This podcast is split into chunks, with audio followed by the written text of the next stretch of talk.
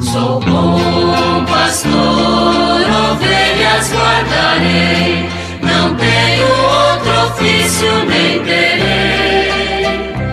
Quantas vidas eu tiver, eu lhes darei. Muito bom dia, meus amados filhos e filhas, ouvintes de nossa querida Rádio Olinda. Continuemos com a apresentação do texto base da campanha da fraternidade deste ano, cujo tema é Fraternidade e Educação, tendo por lema Fala com sabedoria, ensina com amor. Provérbios 31, 26. Nós já estamos vendo a primeira parte do texto base, o ver, e chegamos agora ao tema Um projeto de vida e um projeto de sociedade. Diz o texto: uma tendência deve ser identificada como efeito de tudo o que vivemos nos últimos dois anos. A necessidade de retomar e reconstruir projetos. Essa intensificação é percebida em cada um de nós, nas famílias, nos espaços escolares, nas organizações empresariais e no discurso político. O tema da reconstrução é sempre recorrente em momentos de superação das grandes crises. Neste momento histórico, a retomada dos projetos de vida está acompanhada por discursos sobre a necessidade de redescobrir o propósito de vida, redefinir metas e empreender soluções. A ideia da reconstrução é necessária e uma condição importante para a reorientação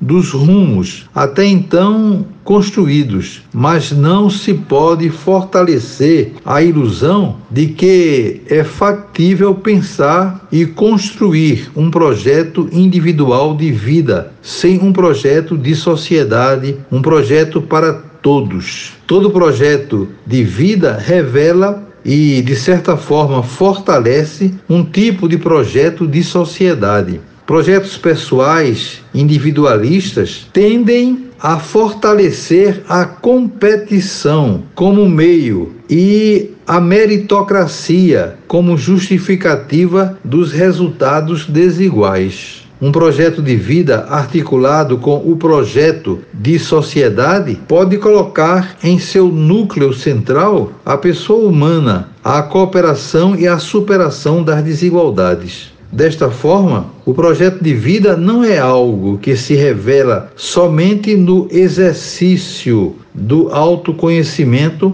mas também na relação com o outro, com as demandas da sociedade, sempre em espírito de fraternidade e serviço. Como nos alerta o Papa Francisco, Hoje, um projeto com grandes objetivos para o desenvolvimento de toda a humanidade soa como um delírio. Cuidar do mundo que nos rodeia e sustenta significa cuidar de nós mesmos. Mas precisamos nos construir como um nós que habita a casa comum.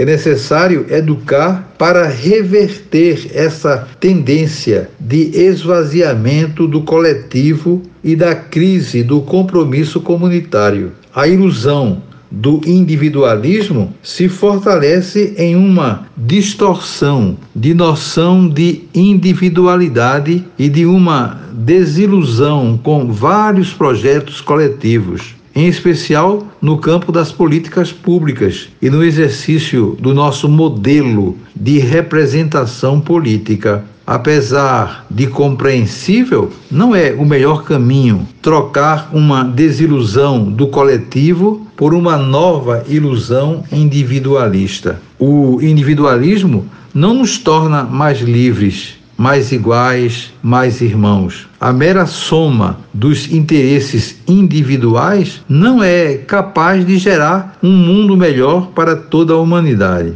Nem pode preservar-nos de tantos males que se tornam cada vez mais globais. Mas o individualismo radical é o vírus mais difícil de vencer. Ilude, faz-nos crer que tudo se reduz a deixar a rédea solta às próprias ambições, como se acumulando ambições e seguranças individuais pudéssemos construir o bem comum. Então está aí né, um ponto importante né, da reflexão do texto base, falando sobre essa questão do individualismo, que realmente na igreja não tem espaço de maneira nenhuma. Nós trabalhamos como comunidade, sempre no coletivo, buscando o bem comum, a palavra do Papa, né, acentuando esse aspecto e nessa direção que nós devemos caminhar. Também no âmbito da educação, claro que é tudo por aí né, que deve ser feito para que todos possamos juntos encontrar a plenitude da vida que nós buscamos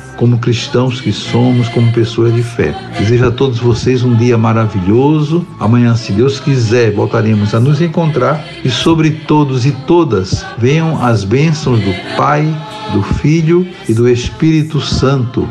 Amém. Sou bom pastor, ovelhas guardarei, não tenho outro ofício nem terei.